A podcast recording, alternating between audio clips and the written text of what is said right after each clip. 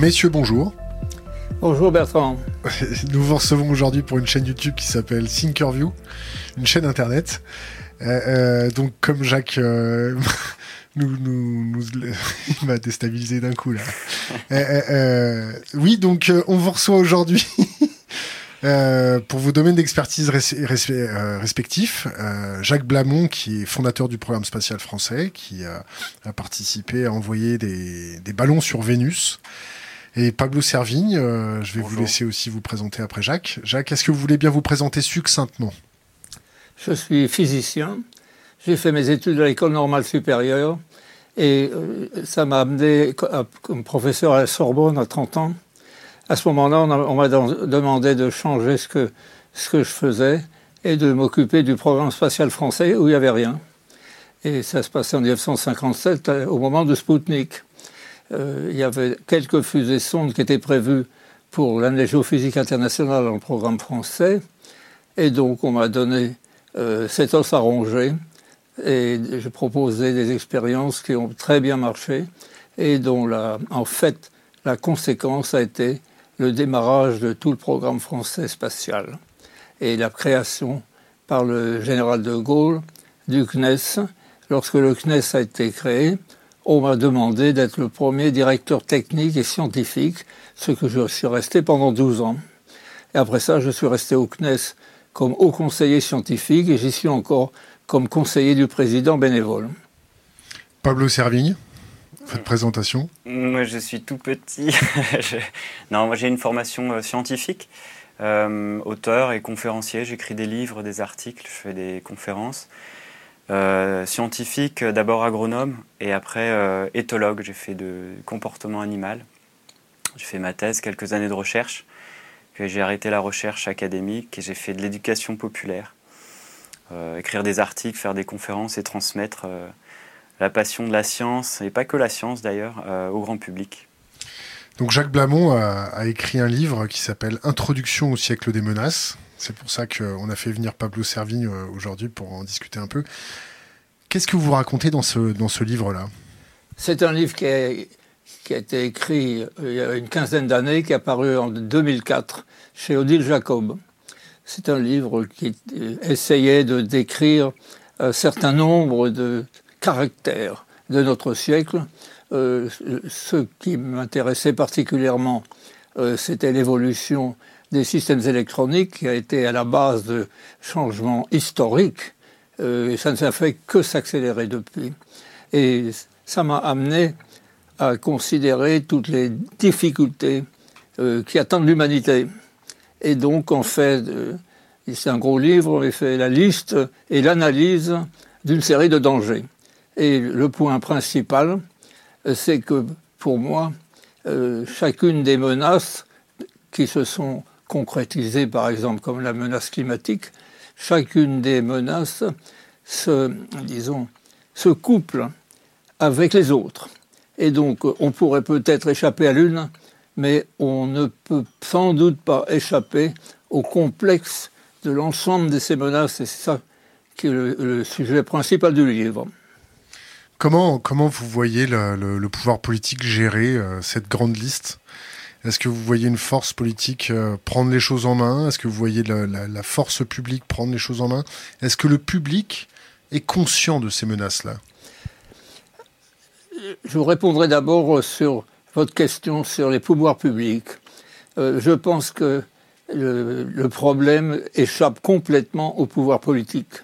Et d'ailleurs, on peut trouver un exemple très simple, c'est qu'il y a eu la COP 21 il y a maintenant trois ans, quelque chose comme ça, et tous les États ont promis euh, d'améliorer le bilan carbone.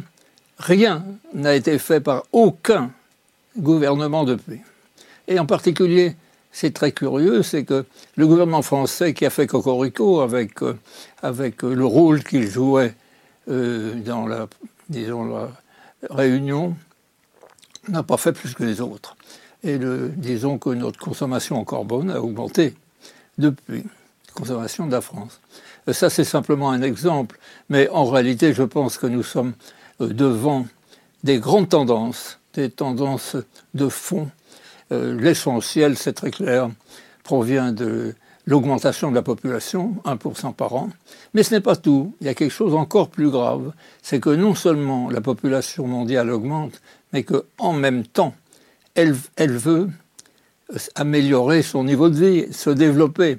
Et donc, si la croissance de la population est de l'ordre de 1% par an, la croissance de la consommation euh, des ressources naturelles euh, qui servent à, disons, augmenter le niveau de vie est de 2% par an.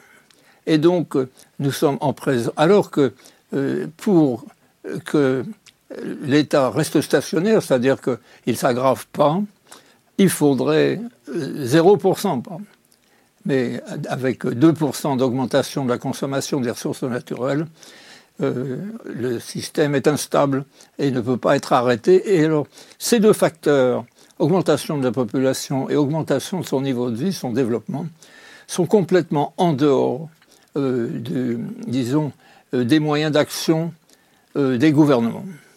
Et donc, c'est pour ça que je pense que les gouvernements ne peuvent rien faire. Pablo Servigne, est-ce que vous voulez rebondir sur ce que vient de dire Jacques? Non, je suis euh, d'accord depuis le début. Enfin, le côté systémique est vraiment intéressant.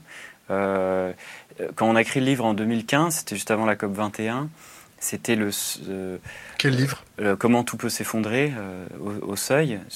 On, apportait justement. On a écrit le livre qu'on rêvait de lire en fait. C'est-à-dire qu'on a des, analyses en silo. Il y a les climatologues qui parlent des risques et des menaces, l'énergie, euh, la finance, l'économie, la biodiversité, et, peu d'analyses transdisciplinaires, systémiques, globales, et peu de connaissances sur les systèmes complexes, sur les réseaux, sur les effets de seuil, sur les effets de contagion, etc. Donc, euh, moi, j'ai malheureusement lu votre livre euh, un peu vite d'ailleurs, et après avoir publié le nôtre mais ça, ça se rejoint sur beaucoup de constats. Et sur la population, ben, on voit clairement qu'on a atteint des limites euh, euh, planétaires du système Terre. Il y a deux moyens, on réduit la population et ou on réduit le niveau de vie. Et pour l'instant, on sait faire ni l'un ni l'autre. Et, et, et, ça inclut la question des inégalités, parce que plus on a des ultra-riches qui consomment beaucoup, plus les pauvres et les ultra-pauvres veulent leur ressembler dans une course effrénée euh, à la consommation, à la destruction. Jacques, euh, vous venez de fêter vos 92 ans la semaine dernière. Oui, c'est exact. Comment vous voyez notre société du 21e siècle? Est-ce que la machine s'est emballée? Oui. Euh, moi, je pense que la consommation va, va, continuer. Et vous voyez, ce que j'indiquais sur l'augmentation de la consommation euh, correspond au fait suivant. Tout le monde estime que l'humanité atteindra à peu près 10 milliards euh, d'humains vers 2050. Mais euh, si on tient compte de l'augmentation de leurs besoins, c'est l'équivalent de 14 milliards. Ça veut dire qu'en 2050, il faudrait nourrir 14 milliards de gens et non pas 10 et non pas 7 comme aujourd'hui. Et donc, euh, ce n'est pas possible. Euh, ce, qui, va se produire, c'est qu'il va y avoir une augmentation de la consommation de tous les biens. Et quand je dis biens ou ressources naturelles, euh, c'est très général. Par exemple, les terres arables, par exemple, l'atmosphère, qui est un bien et qui est, disons, euh, attaqué de façon à, fournir le, changement climatique. Mais il y a d'autres ressources naturelles qui sont encore plus menacées. Et naturellement, celle qui vient à l'esprit et qui, va connaître euh, une aggravation, c'est la ressource en eau. Euh, si euh, on considère déjà ce qui se passait dans les quelques dernières années en ce qui concerne la quantité disponible d'eau dans le bassin méditerranéen, on s'aperçoit que les crises euh, politiques ou militaires euh, viennent euh, des sécheresses, du, problème de l'eau. on a commencé à partir de 1970 à pomper dans toutes les nappes phréatiques, y compris les nappes fossiles qui ne se renouvellent pas. Et donc on atteint maintenant un niveau où la situation, puisqu'on a consommé notre capital, la situation va s'aggraver rapidement. Je, prends un exemple, le Yémen. Le Yémen, il y, a, des conflits, il y a des choses très graves. Euh, euh, quelle est la situation de la nappe phréatique au Yémen? Elle était à 10 mètres de profondeur en 1970, aujourd'hui elle est à 1 km.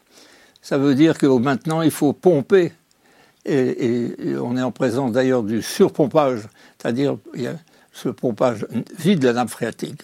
Or, le Yémen a aujourd'hui à peu près une vingtaine de millions d'habitants, et en 2050, ça, ça sera 45. En 2050, vous aurez 45 Yéménites et à ce moment-là, il n'y aura plus d'eau du tout. Euh, si l'on, euh, disons, essaie de quantifier ce phénomène, euh, les spécialistes disent que y a, la population est en état de stress hydrique, c'est-à-dire de stress du, en dessous de 2000, 2000 mètres cubes par an et par personne. Tous les pays du Maghreb, l'Égypte, le Yémen, sont étaient tous en 2000 au niveau juste en dessous du stress éthique. Et si maintenant on descend de 1000 à 1000 mètres cubes, euh, on appelle ça l'état de pénurie, euh, à ce moment-là on s'aperçoit qu'en 2050, tous les États, l'ensemble de tous les États, y compris le Maghreb, y compris l'Égypte, euh, sera en état de pénurie. Et je viens de vous dire que 1000 mètres cubes, c'est le niveau de la pénurie. Le Yémen sera à 100. Et donc, nous avons déjà eu un Yéménite qui a posé une bombe à New York il n'y a pas très longtemps. Et donc, ce qui se produit, c'est que les pénuries engendrent les conflits, les conflits politiques, etc., comme la Syrie. Le conflit de Syrie a commencé par une sécheresse extrêmement grave à partir de 2006-2008, qui a forcé... Les révolutions arabes aussi avec les émeutes de la faim Oui, oui, naturellement, mais c'était, c'était, comment dirais-je, limité dans le temps. Les émeutes de la faim, ça provenait de, disons, de mauvaise gestion des stocks, etc. Tandis que là, euh, les causes des conflits seront les véritables pénuries qu'on ne saura pas régler. Euh, par exemple, je vais en Inde assez souvent, je vois des villes comme Hyderabad, comme euh, Madras, qui s'appelle maintenant Chennai, qui sont des villes qui sont passées de 500 000 à 5 millions d'habitants en 20 ans elle pompe d'une façon excessive dans la, nappe phréatique locale. Et donc ces gens-là n'auront plus, plus à boire dans une dizaine d'années. Je vais donner la parole à Pablo. Oui, sur l'eau, il, y a plusieurs choses. Euh, il y a, les nappes phréatiques, il y a aussi les, glaciers. Par exemple, en Inde, Bangladesh, Pakistan, etc., les glaciers sont en train de fondre. Et, la Chine récupère tout ça à cause, En plus, et à cause du réchauffement climatique, il y aura bientôt, euh, enfin, il y a de moins en moins euh, d'eau qui arrive. Et là, ça crée des conflits géopolitiques majeurs avec euh, une édification de murs, et puis c'est des pays aussi qui ont la bombe nucléaire, faut pas l'oublier. Et donc, j'avais vu une étude il n'y a pas longtemps, je crois que c'était dans, dans, Nature, où ils disaient, ils analysaient l'état des euh, comment dire, des, de, l'eau en fonction des populations. Et il y a deux zones, euh, trois zones, ils ont à haut risque pour la, disponibilité en eau des populations. Et contrairement à ce qu'on croit, enfin c'est contre-intuitif, c'est euh, l'Inde, la Chine et l'Europe. Pourquoi L'Europe, les pays riches? Pourquoi? Parce qu'il y a une densité de population très élevée.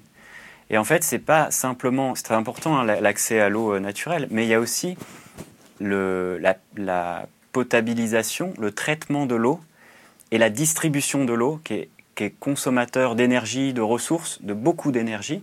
Ça veut dire que l'accès en eau des Européens moyens, il dépend d'un système artificiel qui dépend de ressources, d'énergie, de terres rares, etc., et d'ingénieurs, d'une complexité euh, administrative, technique qu'on doit maintenir en place, qui est très complexe et très cher.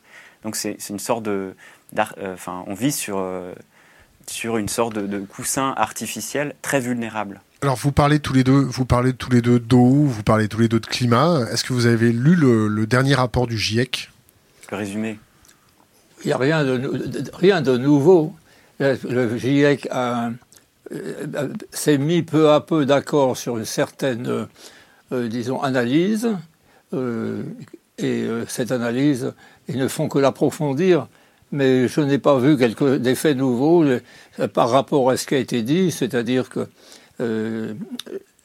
il y a, un, changement climatique, et ce changement climatique, on a raconté, il, disons, il se traduit par un, changement en degrés centigrades sur toute la planète, euh, étant donné que pour un changement de 5 degrés centigrades, euh, on a un âge polaire. C'est-à-dire qu'il y, a 5 degrés entre l'âge polaire et maintenant. Et donc, c'est vous dire que quand on dit 1 ou 2 degrés, c'est très sérieux. Euh, le GIEC s'est battu pour euh, euh, forcer les gouvernements à accepter comme objectif stratégique un changement mondial de 1,5 degré. c'est tout à fait ridicule. Il n'est pas question de s'arrêter à 1,5 degré. On va certainement le dépasser assez rapidement. C'est un peu ce que dit le GIEC, c'est-à-dire que le 1,5 degré, il est, il est déjà mort. Jacques, on est dans la merde? Est-ce qu'on est dans la merde? Ah oui, euh, tout à fait. Euh, parce que il n'y a pas, que l'eau, il y a beaucoup d'autres facteurs.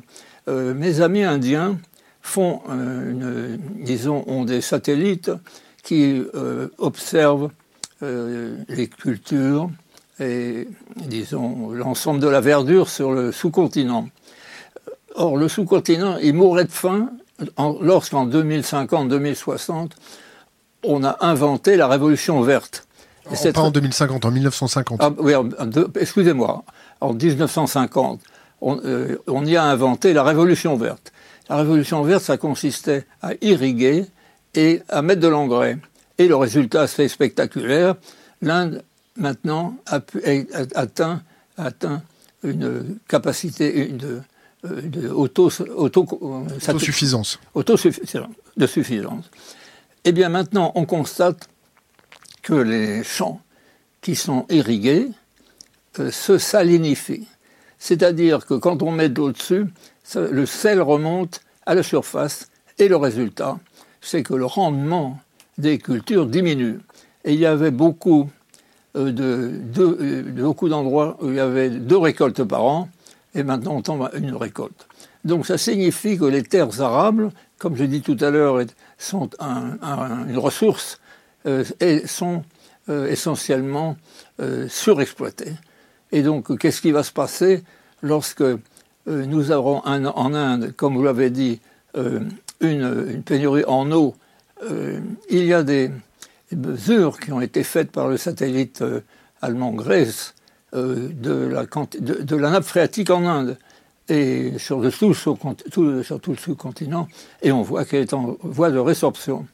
Euh, le changement climatique va amener en même temps euh, une modification profonde et peut-être un arrêt de la mousson.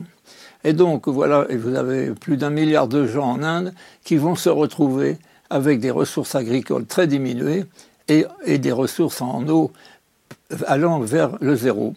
J'ai lu récemment, pour aller dans votre sens, un livre qui a été un roman de science-fiction qui a été publié par l'ancien chef d'état-major de l'armée indienne. Je me trouve à Bangalore, j'ai trouvé ce livre, j'ai trouvé très intéressant. Et alors cette science-fiction indique quelle sera la première guerre entre la Chine et l'Inde. Et donc il explique que ça commence par euh, une décision chinoise de barrer le Brahmapoutre et de façon euh, euh, euh, utiliser les eaux en haut. Évacuez votre chat que vous avez dans la gorge. Je vais donner la, parole à Pablo. Juste quel est le titre du roman Vous vous souvenez? Je, ne m'en souviens pas, non. Non, il faut que note ça, on notera. Je vous donnerai, je vous donnerai la référence, un, un, livre très intéressant, parce que c'est pas un petit rigolo qui a fait ça. C'est un livre qui parle de militaire, il décrit la guerre. Moi, j'ai, juste pour revenir au GIEC, il y, a, deux choses en fait. Le GIEC, c'est la synthèse de publications qui sont déjà euh, un petit peu passées il y a quelques mois. Ça va très vite en climatologie. Et, euh, du coup, ils, disent, c'est un rapport spécial, hein, c'est juste le résumé, qui dit il est encore possible d'aller vers un 1,5 degré. J'y crois pas entre nous, mais c'est le message qu'ils veulent faire passer. En gros, on va peut-être vers 2, 3. Et en fait, euh, il y a deux choses inquiétantes. La première, c'est une étude dont je vais vous parler qui est parue cet été, que le GIEC n'a pas parlé. La deuxième, c'est que le GIEC commence à parler des solutions techniques et de possibles géo-ingénierie, de euh, le nucléaire, la filière nucléaire sent qu'elle est en train de s'effondrer euh, financièrement, que voilà, on n'y croit plus trop, etc. Et ils sont en train de se réinventer sur un petit nucléaire, peut-être un peu plus sûr. Euh, enfin voilà, c'est en discussion. L'argument climatique, c'est évidemment du pain béni pour la filière nucléaire. Et donc on a, on a, voilà, pour moi c'est des solutions encore euh, technoscientistes qui sont encore plus dangereuses que les problèmes qu'on avait.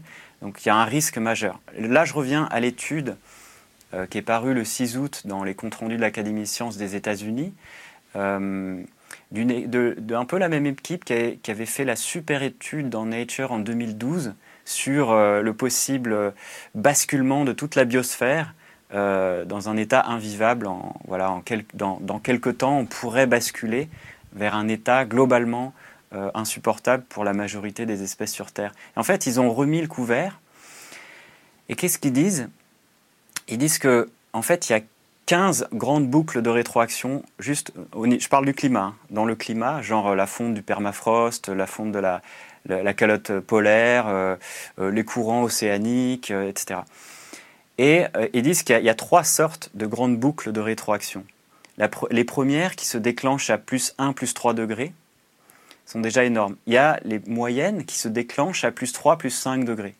Et il y a celles qui se déclenchent à euh, plus de plus 5 degrés. Et le problème, c'est ce qu'ils disent, c'est que les premières boucles ont la capacité de déclencher les deuxièmes, les moyennes, qui déclencheraient l'ensemble des boucles de rétroaction, ce qui fait qu'on irait très vite vers une trajectoire thermodynamique de planète étuve, hothouse Earth. Et les scientifiques nous disent, en fait, on est dans une pirogue, on voit le courant euh, accélérer, ça remue, on peut plus ramer en arrière, c'est trop tard. Et devant, il y a les scientifiques qui disent, oh regardez, il y a un grand vide à 200 mètres. Effroi, sidération. Par contre, l'équipe dit, et c'est un peu comme le GIEC, regardez là sur la gauche, il y a encore un petit rocher, on peut espérer s'accrocher si on rame tous ensemble, maintenant, à fond et de manière coordonnée. Et tous, c'est l'humanité. Et je pense qu'on est d'accord pour dire que c'est quand même mal barré. Mais il y a une petite chance, c'était le message de l'étude. Et encore, si on arrive à s'accrocher au petit rocher, ça veut dire plus 2 de moyenne, ce qui est déjà catastrophique parce que ça a la capacité de quand même déclencher des petites boucles, ou de se prendre une vague qu'on n'avait pas prévue, ou éventuellement, s'il y en a dans la pirogue qui ont décidé de refoutre le bordel, bah de, de, basculer la pirogue vers, euh, vers la planète étuve. Donc voilà où on en est. Jacques, euh, est-ce que la science et la technologie vont nous sauver? Je ne le crois pas. Euh, pour ça, j'ai une, idée générale qu'on peut accepter ou pas accepter, mais je crois qu'elle est très profonde. De quoi souffrons-nous? Nous avons une évolution qui est à l'heure actuelle entièrement euh, dirigée par la technologie et la science. C'est un, un, fait. Euh, par exemple, l'augmentation de la population, c'est la médecine qui s'est améliorée, etc.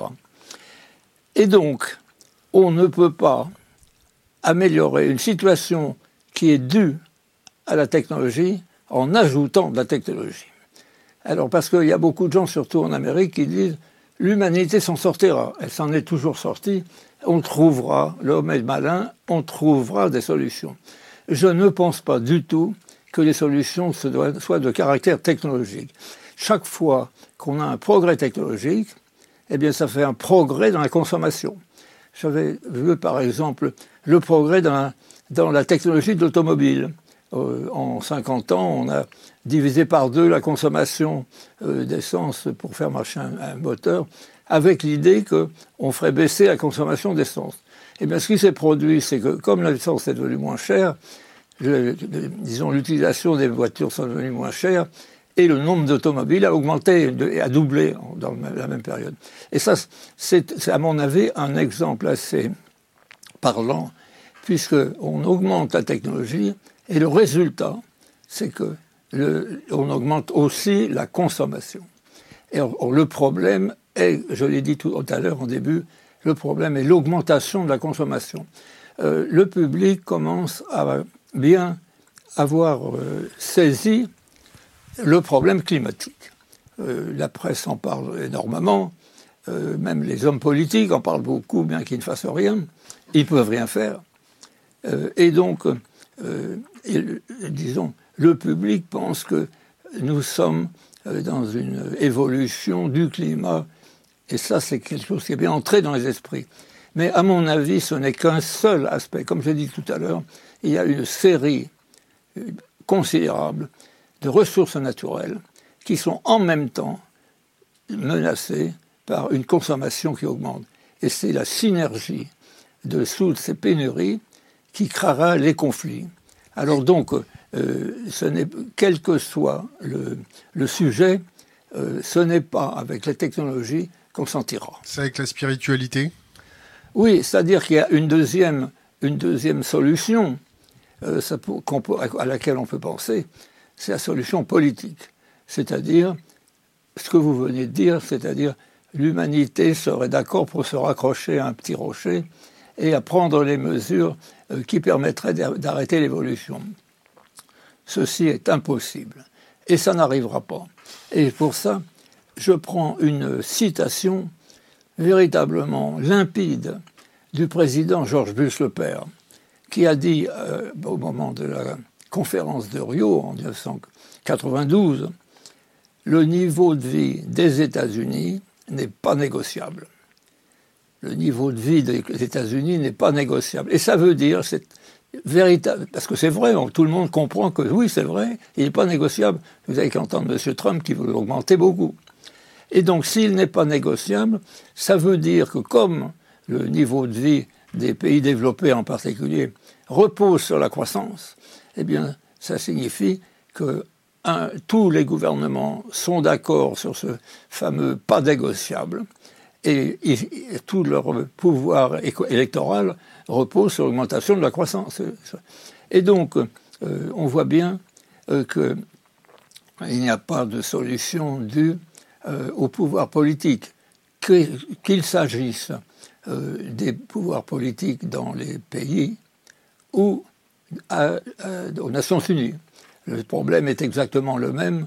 Et je vous dis, cette phrase de, George Bush est, tout à fait profonde et elle est à la racine de l'impossibilité que nous avons de, d'avoir une action politique.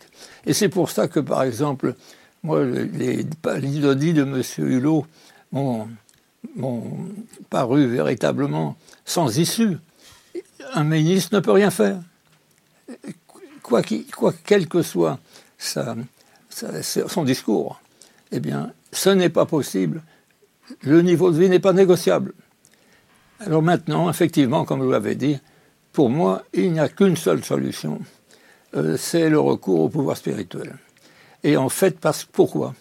Parce que nous sommes en présence d'une certaine euh, doctrine que j'appellerais la doctrine du consumérisme, euh, la doctrine de toujours plus, toujours augmentation de la consommation.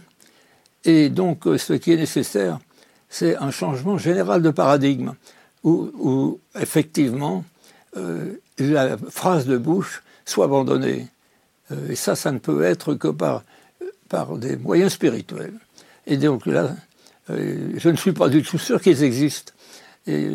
mais il me semble que c'est dans cette direction-là, c'est-à-dire vers les pouvoirs spirituels, pour lesquels je n'ai aucune sympathie d'ailleurs, mais vers les pouvoirs spirituels qu'il faut se, se tourner pour essayer de les convaincre d'aller vers le changement de paradigme et de parler à leurs ouailles pour effectivement transformer ce consumérisme. Pablo, sur la spiritualité. Oui, alors là, là je, suis assez d'accord, mais peut-être euh, j'entends, quand vous parlez de spirituel, j'entends religieux, parce qu'il y a pouvoir derrière. Pour moi, les, les religions, c'est les institutions et donc les structures de pouvoir qui tentent de gérer un peu le spirituel plus ou moins maladroitement. Moi, j'aimerais bien distinguer spirituel et religieux, Parce que je pense qu'il y a des spiritualités laïques, donc non religieuses, et il y a des religions non spirituelles, c'est-à-dire des religions qui disent bon, vous appliquez le petit livre, les petites règles, je sais pas moi, le salafisme ou je sais pas quoi, et vous réfléchissez pas, on s'en fout de votre vie intérieure et vous y allez. Il n'y a rien de spirituel là-dedans, c'est juste une, structure de pouvoir. Euh, voilà. Euh, ce, que, Jacques propose, d'aller euh, s'adresser aux structures de pouvoir, moi je dirais religieuses, parce qu'elles elles ont des, croyants et parce que c'est un levier d'action, je pense que c'est une bonne idée en soi. Mais il n'y a, pas, a pas que ça, c'est un, des, un des leviers possibles. Moi, et du coup, ça pose la question d'avoir éclaté cette définition la question du spirituel qui, est, qui pour moi est vachement intéressante. Alors, je suis pas un spécialiste. Hein. Moi, j'ai un passé euh, athée, euh, pratiquant, militant, euh, rationnel, Jacques, scientifique. doit être pareil aussi. Je crois qu'on doit se rejoindre là-dedans. Par contre, j'ai découvert beaucoup de choses dans. Alors récemment, c'est le livre de Dominique Bourg, le philosophe, qui m'a un peu décomplexé là-dessus. Son livre s'appelle Une nouvelle terre, et il dit la spiritualité, en fait, c'est simplement deux choses. C'est un, notre rapport au monde et à ce qui nous est donné. Quand à la naissance, tout nous est donné, le, sein de notre mère, le, la nature, tout ce qu'on n'a pas produit dans notre vie nous est donné. Quel rapport on entretient avec tout ça, tout ce qui nous dépasse, tout l'univers, tout ce qui nous dépasse, c'est aussi ce qui est sacré. Et ce rapport au monde, c'est première définition de la spiritualité, et le deuxième, c'est l'horizon d'accomplissement de soi. Qui on veut être, qui tu veux être? Quel est ton horizon? Quelle, est ta mission de vie? Je sais pas. D'une façon plus pragmatique. Attends, non, mais là, on n'est pas dans le pragmatique. Je te dis, c'est un philosophe. Et moi, moi, on parle de philosophie, mais moi, j'aime bien ce rapport au monde. Et pour moi, euh, la modernité, on peut, on peut trouver plein de mots, mais il y a, y a trois siècles, à la Renaissance, en fait, après le Moyen Âge, on est parti dans une ultra-rationalité euh, froide, scientiste, euh, sèche, qui a vidé tout le sens et les liens qu'il y avait. On a asséché tout ça et maintenant on est en quête de, sens, vraiment notre époque, les jeunes générations, sont en quête de sens et de lien. Et en fait de spiritualité. Enfin voilà. Après, il y a des écueils évidemment. On peut aller dans le religieux, retomber dans les structures de pouvoir. On peut aller dans le New Age et retomber dans une sorte de, truc euh, un peu bisounours ou je sais pas. Il y a, il y a plein d'écueils. Mais je pense que c'est une voie à creuser. C'est-à-dire revoir notre rapport au monde.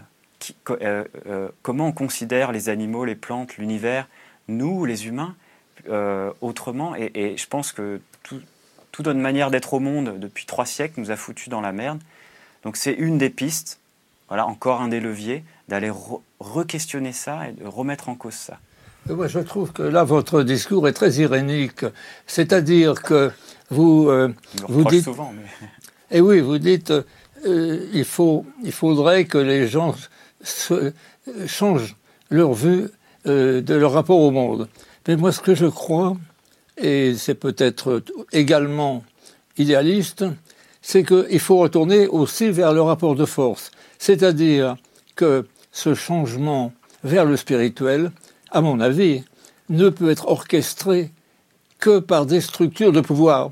Euh, parce que sans ça, on est dans l'anarchie et, disons, euh, l'impuissance. Et c'est pour ça que, bien que athée, euh, je pense que euh, les églises doivent jouer un rôle majeur et de saisir du problème du changement de paradigme.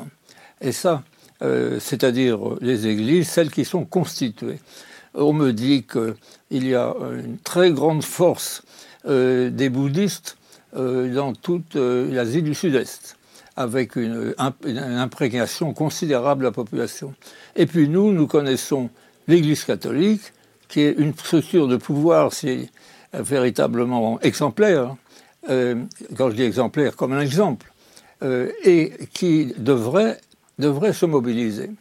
Alors il y, a, il y a un certain nombre de mouvements à l'intérieur de l'Église catholique, et il me semble que le public devrait essayer de, disons, de mobiliser euh, ses forces. Euh, mais euh, je suis d'ailleurs très sceptique, puisque comme je pense que c'est la seule solution, et que cette solution me paraît difficile et peut-être impossible, je suis donc inquiet. Ouais, ben, moi, moi je connais pas trop toutes les religions, les structures de pouvoir dans le monde entier. Enfin, ici, je vois qu'il y a clairement une perte de confiance euh, de beaucoup, une partie de la population, une grande partie de la population envers les structures religieuses de pouvoir et les structures euh, aussi euh, politiques du pouvoir.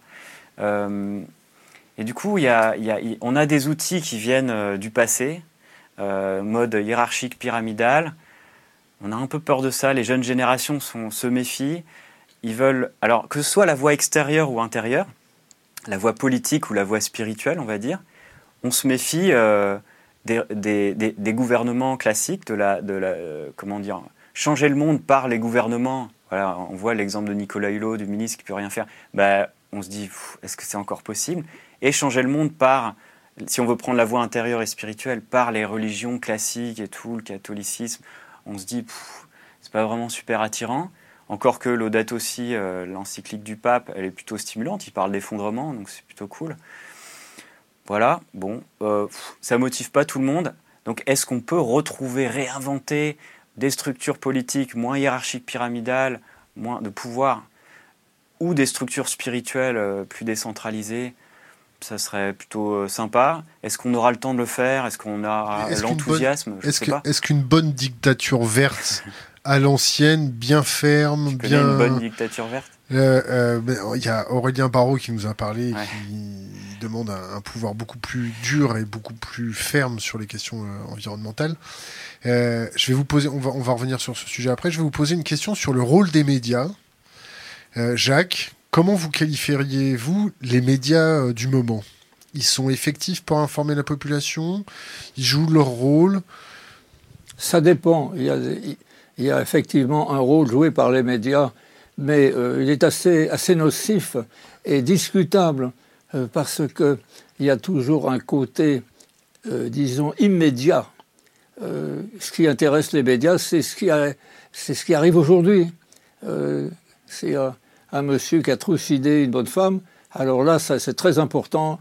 Et quand vous regardez la télévision, ce qui a été malheureusement mon cas, parce que j'ai passé un peu de temps à l'hôpital cette année, vous êtes effaré euh, par le choix euh, des euh, sujets qui sont, qui sont traités, par exemple, saturation complète pendant des semaines par monsieur Holiday. Hallyday. Oui, Hallyday. Tout le monde s'en fiche mais ça n'empêche qu'on ne parlait que de ça. Et d'ailleurs, euh, ces jours-ci, aujourd'hui, même chose. La, télévision est entièrement saturée par les colères de M. Mélenchon, qui sont un non-événement, une affaire sans importance aucune. Et donc, euh, il y a ce côté d'intérêt pour l'infillement immédiat ou spectaculaire, ce qui revient au même, euh, chez les médias qui, à mon avis, les, les disqualifient. Euh, ils sont, à mon sens, assez néfastes. Mais euh, je voudrais revenir sur ce que vous avez dit. Vous avez parlé des jeunes. Et ça, c'est un point très intéressant. Et c'est d'ailleurs un peu le, le, livre que je publie. Qui s'appelle? Réseau. Et qui est édité? Chez CNRS Éditions. Euh, l'idée est la suivante. Vous avez des jeunes, des quantités de gens euh, qui ne savent pas quoi faire, euh, qui voudraient faire joujou, qui voudraient faire des, fabriquer des objets, quels qu'ils soient, des drones, des satellites. Et ceci constitue un milieu énorme. Il y a des centaines d'organisations de ce genre en France et des dizaines de milliers dans le monde. Et ces gens-là, on pourrait les mobiliser. Euh, donc ça veut dire les gens qui sont dans les Fab Labs, chez les hackers. Euh, j'ai été très impressionné euh, par un monsieur qui est un dominicain qui a organisé au mois de mai dernier un hackathon au Vatican. Et ça, pour moi, c'est quelque chose de tout à fait spectaculaire, parce que le hackathon, c'était des jeunes gens qui venaient pour discuter des problèmes qui nous ont agités aujourd'hui et qui étaient, euh, qui étaient capables de se mobiliser pour dire quelque chose au pape. Et ça, je pense que c'est dans cette direction-là que l'on devrait agir. Et c'est pour ça que euh, j'ai convaincu euh, le CNES de ce que nous appelons, de créer ce que nous appelons une fédération, et que je, vais vous expliquer très brièvement. Euh, il y a des structures de pouvoir qui pourraient être mobilisées, car ces structures de pouvoir pensent comme nous. Ce sont, les, disons, les institutions scientifiques, par exemple, non seulement les académies, mais les organismes de recherche qui, eux, sont parfaitement au courant, sont inquiets et, euh, disons, euh, publient constamment euh, des cris d'alerte. C'est le, mouvement, appelons-le écologiste, en cours, qui a commencé vraiment à avoir un petit peu d'écho avec la conférence de Rio en 1892. 1992 19, Excusez-moi.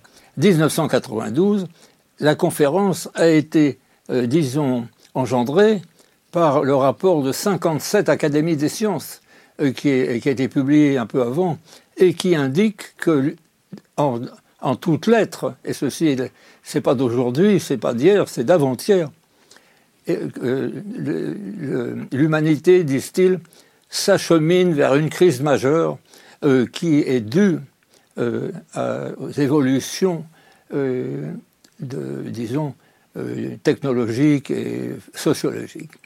Donc, on peut imaginer que toutes ces structures euh, scientifiques, techniques, etc., pourraient, euh, disons, jouer un rôle. Et alors, comment, comment y arriver? Ce que je pense, c'est que elles doivent, ces structures doivent s'allier avec la jeunesse. donc, vous avez d'un côté, pour moi, euh, les scientifiques, euh, les académies, ce que j'appellerais des structures verticales, et puis d'autre part, ce magma de jeunes qui, qui constitue toute la, la faune euh, des, des, Fab Labs. Et d'autres structures du même genre inorganisées, y compris d'ailleurs des gens qui ne sont pas organisés mais qui souhaiteraient faire quelque chose et qui passent leur vie un peu à pianoter sur ordinateur et qui pourra être modélisé aussi. Et donc l'idée, c'est de mettre ensemble euh, ces deux structures, l'une structure verticale et l'autre structure horizontale, euh, pour essayer euh, de disposer d'une part des connaissances du vertical et de l'enthousiasme et de la jeunesse de l'horizontale. Alors, nous, le CNES, le Centre national d'études spatiales, où, je travaille depuis 50 ans, a accepté cette idée. Mais euh, nous euh, voulons simplement, disons, créer une structure de ce genre dans notre domaine qui est l'espace. Et donc, nous l'avons appelée fédération, et il y a maintenant un an, le CNES a créé cette fédération entre, d'un côté, toute une série euh, de groupements que nous avons, euh, disons, euh, fait travailler ensemble dans l'association, en tant qu'entre l'association et le CNES. Alors, donc, c'est ça, c'est ça le sujet du livre que j'ai publié. Mais alors, cette idée, cette idée d'alliance entre la jeunesse chaotique, inorganisée, mais enthousiaste, et des structures verticales, elle peut être appliquée à beaucoup d'autres domaines que l'espace. Et par exemple, j'ai été voir les gens, les océanographes, pour leur proposer euh, qu'ils fabriquent une fédération océanographique. Mais euh, il y a bien d'autres domaines qui sont des domaines sociologiques, et en particulier celui dont on parle, euh, qui pourraient faire l'objet de créations semblables. Je vais, Pablo? Ouais, je n'étais pas au courant du livre et je trouve que c'est une bonne idée. Peut-être qu'il y a aussi un peu d'irénisme, mais en tout cas, c'est vraiment, euh, vraiment une bonne euh, manière de voir les choses. Après, euh, j'hésiterais à dire que les jeunes sont inorganisés. Je pense qu'il y a des, il y a une émergence d'organisation peut-être plus réticulaire, isomatique, décentralisée, organique dans les milieux informatiques, dans les milieux activiste, même dans les ZAD, etc., il y a quelque chose de plus organique et de plus décentralisé, de anarchique, pas dans le sens chaotique, mais anarchique dans le sens où on réduit le pouvoir, les dominations, la hiérarchie pyramidale. J'ai l'impression, j'ai l'intuition qu'on a, basculé vers une sorte d'époque où le hiérarchique pyramidal s'effondre et où les structures euh, qui émergent, c'est structures plus en, réseau, c'est évident, mais euh, décentralisées, disons coopératives. Pourquoi? Parce que le hiérarchique pyramidal, en fait, ça n'existe pas dans la nature. C'est quelque chose qui est efficace à un moment donné dans un environnement stable, comme le pouvoir militaire. Mais en fait, quand l'environnement euh, change, et là, il change massivement, mais vraiment, il change, c'est démesuré, ces structures s'effondrent en fait et sont pas sélectionnées par l'évolution. Dans la vie, il y a 3,8 milliards d'années d'évolution de la vie. Elle n'a pas sélectionné les structures hiérarchiques pyramidales. Dans la forêt, il n'y a pas un arbre qui dit euh, toi tu pousses, toi tu pousses pas. Ça ne se passe pas comme ça. Et du coup, les, organisations euh, qu'on peut voir chaotiques, mais je pense qu'ils ont une organisation plus décentralisée, sont vachement plus résilientes peut-être moins efficaces sur certains points, mais elles, dureront plus. Et il y a un côté euh, basculement. C'est intéressant à notre époque là, de, peut-être de voir ce chaos et du coup cet effondrement comme euh, une possible, un possible terreau de renaissance de on ne sait pas quoi. Il y a quelque chose, on est dans le brouillard là, il y a des jeunes pousses, ça part dans tous les sens, mais c'est plutôt ça qui est stimulant. Moi je ne suis pas du tout d'accord avec vous parce que euh, sur, euh, la, euh, disons, le côté éphémère des structures verticales.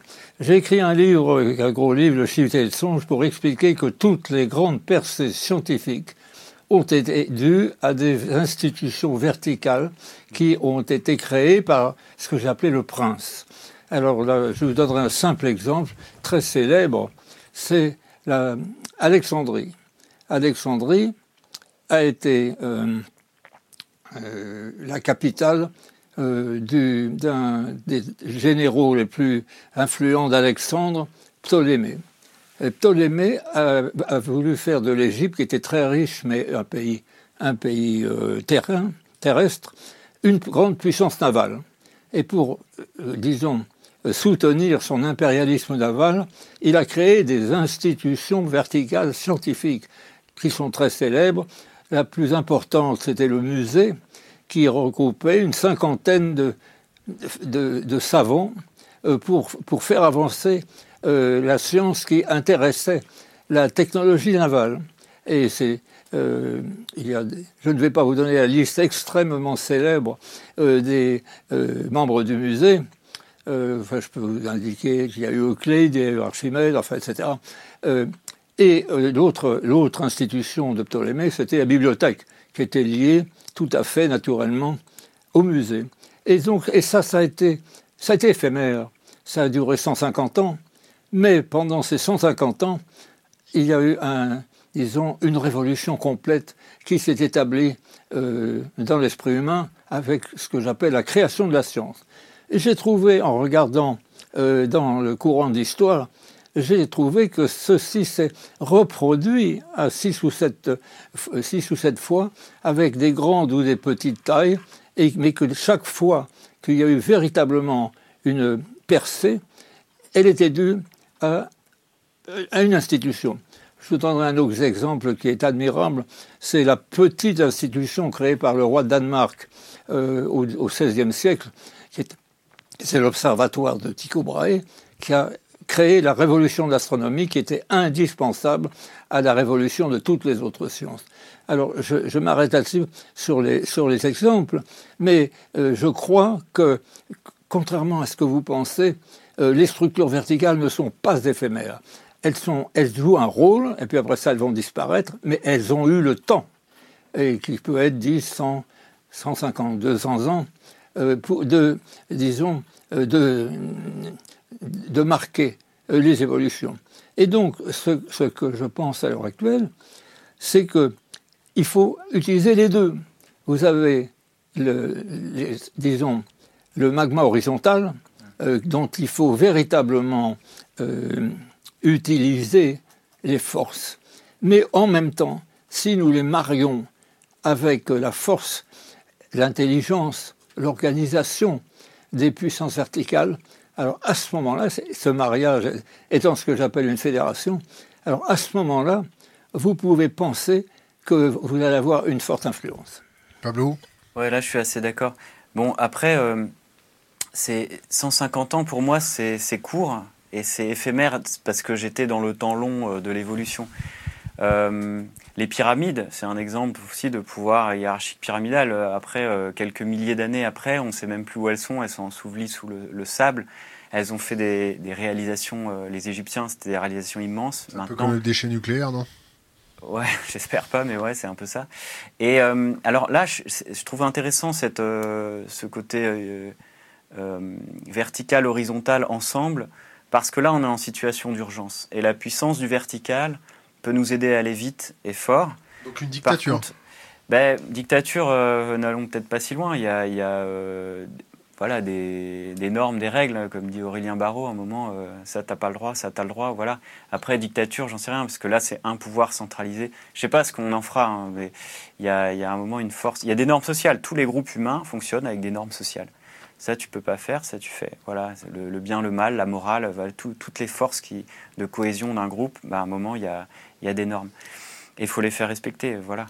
Et donc, euh, euh, ce que je voulais dire, c'est que j'ai perdu le fil. Euh, les il faut les faire respecter. Il faut les faire respecter. On va parler du capitalisme. Ah bon, j'ai perdu. Et le fil, comment comment comment avoir un cap écologique avec un modèle capitalistique qui est profondément euh, agressif et corrosif sur notre biotope. Jacques Mais justement, le genre de structure que je propose, les fédérations, euh, commence mollement. Elle n'a pas besoin de pouvoir politique, elle n'a pas besoin de durer très longtemps. Et je vous donnerai un, exemple qui vous paraîtra peut-être euh, irritant, mais qui pour moi est très fort et qui a été la raison pour laquelle, par laquelle, enfin, c'est par quoi a commencé toute ma réflexion, c'est l'invention de l'espace. L'invention de l'espace, elle, disons, elle est, euh, était creusée par la mise au point de fusées balistiques. Les gens qui ont créé des fusées balistiques, c'est une structure verticale qui était la direction des, des, armements de l'armée allemande en 1930. Ces gens-là se sont mis dans l'esprit de mettre au point des fusées balistiques. Ils ont réussi en 10 ans. Et après ça, le pouvoir politique, c'est-à-dire Hitler, là, est venu et les a poussés. Mais malgré tout, ce sont, c'est cette structure, cette structure, quelle que soit tout en haut, c'est cette structure euh, qui a joué un rôle capital, puisqu'ils ont réussi les fusées balistiques, et en plus, ils ont réussi à tuer des gens avec. Alors ça... quelle performance Alors ça, ça, c'est ça qui a amené le pouvoir politique, aussi bien en Union soviétique qu'aux États-Unis, ou même qu'en France, à récupérer l'idée, etc., qui était rangée au magasin des fous, et de la récupérer cette idée pour en faire quelque chose que les scientifiques, après ça, ont transformé, et ça c'était une grande structure horizontale, la communauté scientifique, en satellite. Et donc là, on est en présence euh, d'une structure verticale qui a, qui a duré dix ans. Elle a été très courte, mais elle a suffi à mettre les moyens nécessaires et qui n'étaient pas, pas très sympathiques. Mais alors là, c'est peut-être quelque chose que je reprocherais aux écologistes, c'est leur phobie du nucléaire. On reviendra sur le nucléaire après. Euh, ma question concernait le capitalisme et ce modèle corrosif sur le, biotope. Pablo, Jacques, Pablo, le capitalisme, qu'est-ce que tu en penses? Moi, On euh, continue à fond Alors là, c'est parti pour la gloire. Non, non, mais euh, ouais, on m'a souvent reproché de ne pas pas assez parlé euh, du capitalisme, etc. Je pense que ouais, l'accumulation euh, infinie de profits, euh, enfin, c'est en train de, bousiller la planète, nos relations humaines, tout, tout, tout. là où ça me gêne un peu, c'est que faut pas que ça cache. c'est un arbre qui cache la forêt. Je pense qu'il y a des causes de l'effondrement. Moi, je t'en trouve 25. Il n'y a a pas que le capitalisme. Et du coup, il faut, faut pas que ça cache d'autres causes. au moins 5 sur les 25 Non, mais il y en a qui vont te dire euh, Ouais, mais non, c'est euh, l'invention de l'agriculture, l'invention de la civilisation. Mais non, c'est le patriarcal qui va dire Mais non, c'est la modernité. C'est la faute des femmes. Non, c'est la, faute des femmes, si tu veux, la faute de la séparation nature-culture, la faute de. Voilà, il y a. Euh, alors, tu vois, l'URSS n'était pas capitaliste, à ce que je sache, et il y avait quand même pas mal de de problèmes. C'est euh, du capitalisme d'État. Ce qu'on appelle le communisme, c'est du capitalisme d'État. Le socialisme, du capitalisme d'État. Là, c'était clairement planifié, euh, je veux dire. Euh, et ça, pour moi, une des causes majeures, bah, on peut revenir sur le capitalisme après, mais c'est à Marx, c'est l'économisme. C'est le fait d'être revenu hors sol. Marx, il dit il y a deux facteurs de production, c'est le travail et le capital. Et les ressources naturelles, elles sont, mon gars. Et tu oublies tout le reste du monde, tu oublies tout. Je veux dire, tu es, hors sol, tu parles que du travail des humains, du rapport l'argent et les humains. Mais tout le système Terre, il est où? Oh ben il est gratuit, c'est abondant, on ne le compte pas dans nos équations. Mais t'es fou. Et, alors c'était un produit de son époque, c'était voilà, on peut historiquement ça se comprend. Mais là il y a eu une bifurcation qui a fait qu'on est parti euh, complètement euh, hors sol. Et, ça, euh, le, communisme et le capitalisme euh, euh, sont, pris les pieds dedans, je veux dire. Alors oui, dans le capitalisme, il y a un côté individuel, je veux tout, égoïste, rationnel, homo economicus, qui est hyper toxique, qui détruit les liens sociaux, qui est vraiment abominable. Donc il y a une lutte, je veux dire, les luttes anticapitalistes sont toujours les bienvenues pour, faire avancer le schmilblick, mais il ne faut pas oublier d'autres causes, et surtout l'interaction entre toutes ces causes. Moi, je pense que euh, le capitalisme n'a rien à voir avec le problème et que parce que, comme vous l'avez dit, nous avons vu des, régimes et nous voyons des régimes qui ne sont pas capitalistes, comme le régime chinois. Euh, puis, oh ben non, non, vous pouvez pas dire que c'est un régime capitaliste. Le régime soviétique n'était pas, c'était quelque chose d'autre. Et donc, ce n'est pas du tout le cadre politique qui joue un rôle. Ce qui, joue un rôle, c'est le consumérisme de chacun et si euh, n'a rien à voir avec le système politique. Et donc, euh, accuser le capitalisme ou, d'autres régimes ne rentre absolument pas du tout dans le problème. Le problème est un problème. Et c'est pour ça d'ailleurs que je parle de solution spirituelle, parce qu'elle est en dehors de toute, de toute considération politique. ça, c'est euh, à mon sens, euh, d'abord, euh, je ne suis pas forcément d'accord avec votre critique du capitalisme. Je ne suis pas pour ou contre, mais je considère que je ne suis pas d'accord avec votre, votre affirmation que le capitalisme a engendré toute cette, toute cette horreur de, disons, morale. Un peu quand même, non? Mais il a, il a aussi engendré beaucoup d'autres choses, comme euh, le niveau de vie, euh, l'assurance euh, de donner à une grande partie de la population mondiale de la santé et de la nourriture. Alors c'est pour ça que c'est une fausse piste. C'est une fausse piste. Ce n'est pas là qu'il faut chercher des solutions. Je peux répondre? Non. non bah, bah, bien sûr, vas-y. Mais moi, je trouve que le capitalisme, euh, c'est plus qu'un problème économique. Le capitalisme, ça donne un horizon, un avenir. Et en ça, c'est un peu une question euh, anthropologique, voire spirituelle. Le capitalisme est anthropologique. Ça donne un horizon d'avenir. Si vous dites à des gens, euh, l'horizon, c'est le bonheur, c'est la consommation, la consommation, et gavez-vous d'objets, et on s'en fout des autres, et chacun pour soi. C'est pour tous. c'est un horizon d'accomplissement de soi et c'est un rapport au monde qu'on vous donne. Donc pour moi, il y a, c'est ça qui est toxique. Euh, après, bon, après, il y a eu effectivement des avancées techniques, euh, le bien-être, etc. D'une partie de la population, euh, je veux dire, les, ultra-riches ont bénéficié de beaucoup de choses, et il y a des classes qui ont, qui ont été laissées sur le carreau. Je veux dire, bon, on va pas faire ici la critique du capitalisme, mais c'est une des causes. une des causes. Non, moi je pense que vous, que vous, euh, vous avez tort. Et euh, euh, là, il y a, eu. c'est, ce que vous, votre discours est très vieux. Il est très vieux parce que il correspond à ce que à,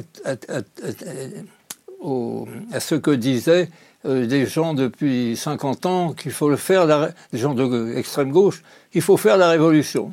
Et c'est ça que vous dites en réalité. c'est que ce qui se passe de mal, c'est que le système économique pervertit l'âme humaine. C'est ça que vous dites. Moi, je pense que c'est l'âme humaine qui pervertit euh, le système. C'est tout à fait différent. Et c'est pour ça que c'est l'âme humaine qu'il faut attaquer et non pas, et non pas les systèmes politiques. Euh, et euh, comme l'ont fait beaucoup de générations qui l'ont précédé, sans, sans, aucun succès. Mais c'est les deux, hein. l'âme et le système se, la balle. Alors, moi, moi j'aimerais bien, parce que dans tes questions, il y a un petit peu la. Je, dézoome un peu. Tu parlais de dictature verte et à un moment capitalisme. Et on, on connaît bien le capitalisme vert, le greenwashing, et c'est parti pour la gloire. là, il y a, on voit en fait les deux mains du libéralisme philosophique, j'entends. La main gauche et la main droite. La, la main droite, elle donne des prix aux choses, à tout, et elle utilise le marché pour réguler. Mais ça marche pas le marché tout seul, euh, il faut l'autre main, la main gauche, qui donne un droit à tout et qui avec un État peut garantir une stabilité du marché et en fait des sociétés. C'est ça le libéralisme, main gauche, main droite, droit, marché, État, marché. On peut, et le problème de nos sociétés, c'est que si on pousse ces logiques à fond, tu as le capitalisme vert d'un côté, c'est abominable, et le, d'un point de vue écologique en tout cas, et la dictature verte, si on pousse la logique. Donc pour moi, le problème, il est plus en amont, c'est la taille des systèmes, c'est la démesure et l'échelle et des systèmes. Et on a dépassé des seuils euh, de taille de système qui, qui sont devenus euh, euh, au-delà du seuil de convivialité, en fait. Au début, tu as des petits systèmes techniques qui nous libèrent, et au-delà d'un seuil de convivialité, ça a été théorisé par Ivan Illich dans les années 70, le système technique devient trop grand et aliène son créateur. Par exemple, la voiture, ça te libère parce qu'au début, tu peux aller plus vite. Sauf qu'à un moment, tu as tellement de voitures que tu passes plus de temps dans les embouteillages, ça t'aliène. L'école, ça libère, ça apprend à lire et à écrire. Sauf qu'à un moment, il y a trop d'écoles, ça norme, ça fait que des moutons, ça t'aliène. Etc. L'hôpital, c'est pareil et tout. Et là, le système global, euh, économique, politique, c'est des macro-systèmes qui sont devenus trop complexes, trop chers en énergie pour maintenir trop, trop, trop, trop, etc. Euh, Jacques en parle bien dans ses bouquins. Et, euh, et c'est devenu aliénant. Et on est verrouillé dans ces macro-systèmes et on, risque vraiment, les menaces, c'est ça, c'est aller vers trop de, euh, de capitalisme, de, de, démesure en fait dans tous les sens du terme, parce qu'on a des trop gros systèmes. Qu'est-ce que c'est réduire la taille du système, simplifier un système? C'est ce que l'archéologue Joseph Tainter appelle un effondrement une simplification des macrosystèmes, c'est un effondrement.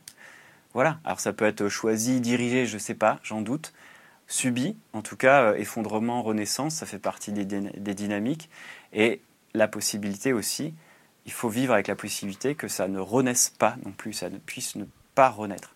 Jacques, la thermodynamique euh, d'une fusée qui s'emballe, qu'est-ce qui se passe? Elle explose. Est-ce que, est que vous pensez qu'on va exploser?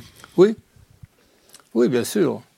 Euh, je, vous ai dit tout à l'heure que euh, le système n'était pas, soutenable, et que les ressources naturelles ne nous permettent pas, au niveau de la consommation actuelle, de, rester dans une, euh, un état quasi stable avant la fin du siècle. Un état convivial Convivial, pas pour, tout, pas pour tout le monde. Je rêver de dire stable, quasi stable.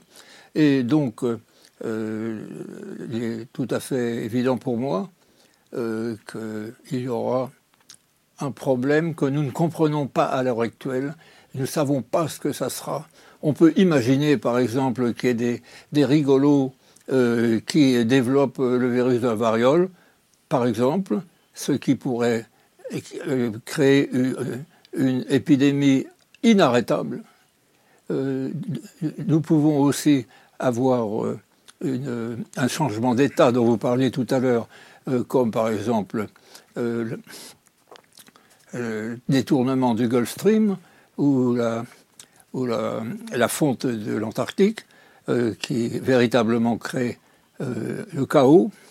Donc, il va y avoir toute une série d'événements très sérieux qui impliqueront des populations nombreuses et donc on peut pas on peut pas arrêter les conflits. tout le monde sait aujourd'hui et la presse le dit que aujourd'hui il y a un milliard d'Africains. En 2000, ils seront 4 milliards. On est en 2019 là bientôt. en 2050, ils seront combien? 4 milliards. Euh, au niveau des chiffres, on est quoi là? Faut fact-checker, je sais. Faut fact-checker. Là, les, Africains, ils sont combien en ce moment? De l'ordre d'un milliard, de 2 milliards en 2050, 2060 et 4 en, en, 2100. Voilà, voilà l'ordre de grandeur. Euh, vous avez, revenons par exemple à l'Égypte. L'Égypte a 90 millions d'habitants. En 2050, ils seront 150. Et à ce moment-là, alors, ils seront en état de stress hydrique total. Alors, ça veut dire que des millions d'Égyptiens voudront traverser la Méditerranée ça ne sera pas 100 000 ou 200 000 migrants que vous allez voir, mais des millions de gens. Euh, ça, donc, ce genre de choses dont nous savons qu'elles vont arriver, eh bien, euh, c'est ça qui va amener. Je ne veux pas du tout utiliser le mot catastrophe que je déteste, mais euh, qui vont amener des changements. La chienlit. La chienlit, non, ça vous va pas? Non, des changements. On n'a pas, moi je n'emploie pas le mot réchauffement climatique, mais le changement climatique. Et là, c'est pareil, il y aura des changements. Des changements dans les, rapports euh, internationaux, des changements dans les habitudes. Et je pense que, en même temps que cette évolution générale, il va y avoir une évolution technique. Euh, je suis très frappé euh, par l'évolution de l'électronique, qui pour moi, depuis 1960, est le ressort de l'histoire avec des impacts énormes que nous ne mesurons absolument pas euh, dans les relations humaines. Et donc, nous avons toute une série de courbes euh, d'évolution croissante vers euh, le non supportable. Donc, effectivement, je crois qu'il se passera des choses. Et ces choses seront mauvaises. Parce que quand vous avez une épidémie de variole, et que vous avez la moitié de l'humanité qui disparaît en trois mois. Ça, ça s'appelle un, changement. Un changement. Et euh, ça, ça va arriver. Donc une profession qui va fortement augmenter, c'est croque-mort. C'est ça? Donc, Pas sûr, parce qu'il n'y aura plus de croque-mort. Ah C'était ce qui est arrivé quand on avait des épidémies de peste. Euh, les gens qui ramassaient les cadavres euh, mouraient avant, avant les autres. Et donc, euh, le, croque-mort n'est pas éternel. Oui. Pablo, est-ce que, euh, avec ce constat un petit peu anxiogène, euh, toi qui as des enfants, qui as décidé de te mettre un peu au vert, est-ce que comment tu fais pour élever tes enfants en, connaissance de cause? Pour l'instant, je n'en parle pas parce qu'ils sont petits. ils ont 4 et 6 ans. Quel âge tu as? Moi, j'ai 40 ans en fait, je suis assez d'accord avec le constat euh, que, tu fais, Jacques. Et j'ai remarqué que dire les choses comme ça, euh, de manière si abrupte, à des générations qui ont des jeunes enfants ou des femmes enceintes, etc., ça passe pas du tout le message. Ils sont et, et je pense qu'il faut être euh, scientifique, il faut être là depuis longtemps dans les chiffres, faut être, faut, je sais pas, il y a un truc pour, euh, pour, être OK avec, avec tout ça facilement. Il y a, je ne sais pas en fait. Mais la froideur de la donnée. Il y a, il y a un peu de ça. Mais je pense que on ne peut pas se contenter que de la froideur des chiffres. Et du coup, moi, euh, j'essaie de travailler euh, des postures, de voir comment ces chiffres peuvent être compris, crus, enfin, je veux dire, digérés par une diversité de gens. Et les femmes enceintes, les, jeunes euh, couples qui ont des, enfants, etc., je pense que euh, tous ces chiffres euh, doivent être mis dans un récit. Finalement, quand on parle d'effondrement, c'est un, une mise en récit des chiffres abominables. Quoi. tu vois, tu as des chiffres sur l'eau, le pétrole, le climat, c'est horrible. Tu prends ces chiffres et je vous dis, c'est un effondrement qui est en train d'arriver. L'effondrement, c'est un récit, c'est une mise en histoire. Et la clé, c'est que ces récits qu'on se raconte n'écrasent pas l'avenir, n'aplatissent pas notre avenir. Pourquoi? Parce que l'annonce des catastrophes est toxique en elle-même. Quand on vous dit vous avez une maladie incurable, par exemple, on te fait un test génétique et les scientifiques, les médecins te disent bon, euh, là, tu as, euh, je sais pas, tu as quel âge? 40 ans? Euh, Beaucoup moins. Beaucoup, beaucoup moins. et eh ben, à 60 ans, tu vas, ton corps va se déformer, tu vas mourir rapidement, ou je sais pas, à 50 ans, d'atroces souffrances. Ce soir, c'est Fiesta et Tinder. Pour l'instant, tu n'as rien, mais il y a un test scientifique génétique qui te dit en fait, tu as une maladie génétique incurable et tu vas mourir dans atroce souffrance. Euh, ne pense même pas euh, que tu enfin, voilà, en as pour quelques années à vivre. Ces, ces annonces scientifiques, carrées, tout ce que tu veux, sont toxiques parce qu'elles te changent ta vie au moment présent, elles te pourrissent la vie. Et en fait, tu peux vivre encore quelques années, tu peux essayer de les vivre bien. Tu vois, et c'est ça la différence, c'est que de ne pas rendre les annonces toxiques au point de pourrir la vie, la vie des gens. Ça, c'est vraiment délicat et je pense que les scientifiques, alors les médecins, ils, euh, ils travaillent depuis des années comment annoncer à quelqu'un un cancer, etc. Donc il y a toute une science euh, qu'on écrit dans notre nouveau bouquin, euh, d'ailleurs qui sort aujourd'hui. Une autre, une autre fin du monde est possible au seuil. Alors on développe tout ce côté psychologique, éthique. Est-ce que ça ressemble à des soins palliatifs appliqués à quelqu'un qui a 85 de QI? Ça peut mais ça peut s'appliquer à celui qui a 185 de QI aussi. Je veux dire, on, pourrait dire que toute l'humanité euh, entre dans une phase de soins palliatifs. On pourrait le dire. Je veux dire, c'est, ça pour, en, fait, c'est ce qu'on est en train de dire ce soir. Soins palliatifs, on prend soin du patient. On lui fait passer les phases du deuil, euh, colère, tristesse, on accueille pour qu'il soit dans l'acceptation de la mort. Accepter la mort, c'est simplement être adulte. Tu passes de l'adolescence à l'adulte, tu acceptes la mort et les souffrances. Tu acceptes ta vulnérabilité, tu es humble. Voilà. Et nous, on est dans une société adolescente, patho-adolescente, qui veut pas voir les limites, qui veut pas voir les souffrances, qui veut pas voir la mort, qui veut pas voir la possible fin. Et ça crée un environnement toxique. On est toxique, socialement toxique. Pour moi, c'est notre analyse. Et donc passer à l'âge adulte, c'est reconnaître euh, la mort possible dans quelques années, mais il y a quelques années encore, on peut bien vivre avec l'idée de la mort. C'est ça, l'histoire de la philosophie, c'est comment bien vivre avec l'idée de la mort.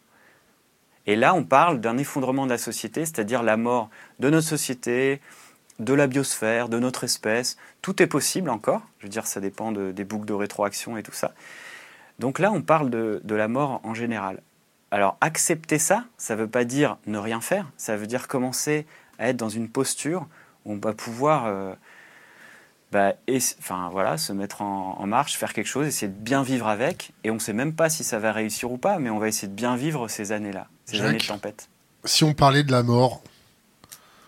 Si vous voulez. Je ne vois pas très bien euh, qu'est-ce qu'on peut dire de, de nouveau, d'intelligent. J'ai une phrase, j'ai une phrase euh, qui me trotte dans la tête depuis qu'on se connaît. C'est je sortirai de ce monde où l'action n'est pas sœur du rêve. Oui. Qu'est-ce que c'est ça? C'est un poème de Baudelaire euh, qui s'appelle Rédemption. La renoncement de Saint-Pierre. Oui, c'est ça. Excusez-moi, je, me suis trompé complètement. Et donc, effectivement, euh, c'est un beau vers et je l'ai utilisé comme le titre d'un de mes livres, qui s'appelle L'action sort du rêve. Euh, mais je pense que Baudelaire s'est complètement trompé. Et justement, justement, dans ce monde, l'action est la sœur du rêve. Et d'ailleurs, il me semble que, je ne sais plus quel, poète a dit, euh, euh, il y a deux manières de, conduire sa vie la, faire ou la rêver. Et moi, je pense qu'il y a une troisième, troisième voie, la faire et la rêver.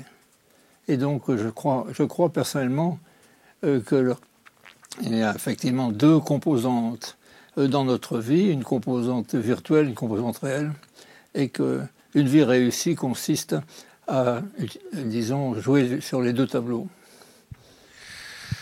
On parle, on parle d'action, de, rêve. Est-ce que euh, le problème, je vous pose la question à tous les deux d'ailleurs, est-ce que, est-ce que le problème actuel, c'est qu'on manque de rêves Est-ce que les rêves qu'on nous propose ou est-ce que les rêves qu'on est capable de rêver ne sont pas à la hauteur de l'histoire? Non, moi je pense pas que qu'on manque de rêves. C'est quoi votre rêve en ce moment? Oh ben dites, à 92 ans, on n'a pas de rêve. Hein. Comment ça, on n'a pas de rêve à 92 ans? Qu'est-ce que vous faites ce soir? On va rêver un peu. Hein non, mais qu'est-ce que c'est que on ça? a tout vu. On a, tout, vu. Ah oui. Ah bah ça, c'est pas sûr. Hein. Attention, Jacques, il faut pas nous lancer des défis. Quand vous aviez notre âge, c'était quoi votre rêve? Quand j'avais votre âge? Oui. Bon, j'étais euh, un grand acteur de l'espace. Alors pour moi, le rêve, c'était de donner à l'humanité des nouveaux outils et à l'humanité entière. C'est-à-dire, j'ai toujours été, euh, été un de ceux qui ont créé l'Agence spatiale européenne, et j'ai toujours travaillé à la fois avec les soviétiques et avec les américains en, en pleine guerre froide, euh, parce que je pensais que... Et d'ailleurs, ceci est en train de se produire. Euh, L'administrateur de la NASA, en dépit de la politique de M. Trump, veut travailler avec les Chinois. Et donc, il y a dans, chez les scientifiques et en particulier chez les spatiaux, chez les scientifiques, beaucoup plus que partout ailleurs dans la population, le désir de créer une société humaine unie. Et c'est ça un rêve. Et c'est pour ça que je pense que le genre de suggestion que je fais de fédération multiple, euh, y compris une fédération où le, bras vertical serait l'Église catholique, euh, c'est oui, c'est pourquoi pas. Euh, c'est mon rêve, ça. Mais euh, je ne pense pas que je le verrai arriver. Mais en tout cas, euh, il me semble que sauver l'humanité, c'est un rêve. Pablo Un rêve, un cap, la jeunesse? Pour moi Moi Ouais. Ah. Ouais, j'ai enfin, plein de rêves. Moi, je, trouve déjà que notre époque manque de rêves, de capacité d'imagination, de déployer des, des, horizons, etc. C'est. Euh, un, ouais, ça s'est un peu asséché. Euh, je pense que. Enfin, je, dis souvent les, les artistes, les romanciers. Euh, enfin, les scénaristes, etc., ils ont vraiment beaucoup de boulot à faire pour euh, déployer des nouveaux horizons. Moi, mon rêve, bon, moi je suis irénique, hein, je suis un peu comme comme Jacques. Ah, ça se taille, hein. ça taille. Mais moi, j'ai rien contre l'irénisme. Je trouve que c'est très sain euh, de vouloir la paix. voilà, on a pris ça comme une. C'est péjoratif. Pourquoi c'est péjoratif de vouloir la paix? Ça, m'énerve, ça. Bref. Et du coup. Euh, c'est peut-être utopiste. Et alors, c'est bien l'utopie. Enfin, je veux dire, il y, y, a des trucs. C'est un horizon. Enfin, voilà. Maintenant, on parle de possitopie, des territoires où on essaye des choses. Voilà. Euh, j'aime bien, j'aime bien tout ce qui se crée euh, en ce moment. Il y, a des, failles, je veux dire, il y a des effondrements des systèmes de pensée, des, failles dans, euh, je sais pas, les systèmes politiques, etc. Et ça crée des brèches. Et en fait, dans, un trottoir, quand il y a une brèche, bah, il y a une mauvaise herbe qui pousse. Et j'aime bien toutes ces mauvaises herbes. Je pense aux ZAD. Et, par mauvaise herbe, c'est pas péjoratif. Je pense à mauvaise herbe de Brassens. Et les mauvaises herbes, c'est les plantes pionnières, c'est celles qui se, qui se mettent euh, là où c'est difficile, là où c'est austère, c'est les, celles qui, qui préparent le terrain pour que les arbustes, puis les arbres, puis la forêt arrivent et se déploient. Il y a un bouquin qui m'a, qui m'a marqué de Anna Tsing, une anthropologue américaine. Euh, le bouquin s'appelle Le champignon de la fin du monde.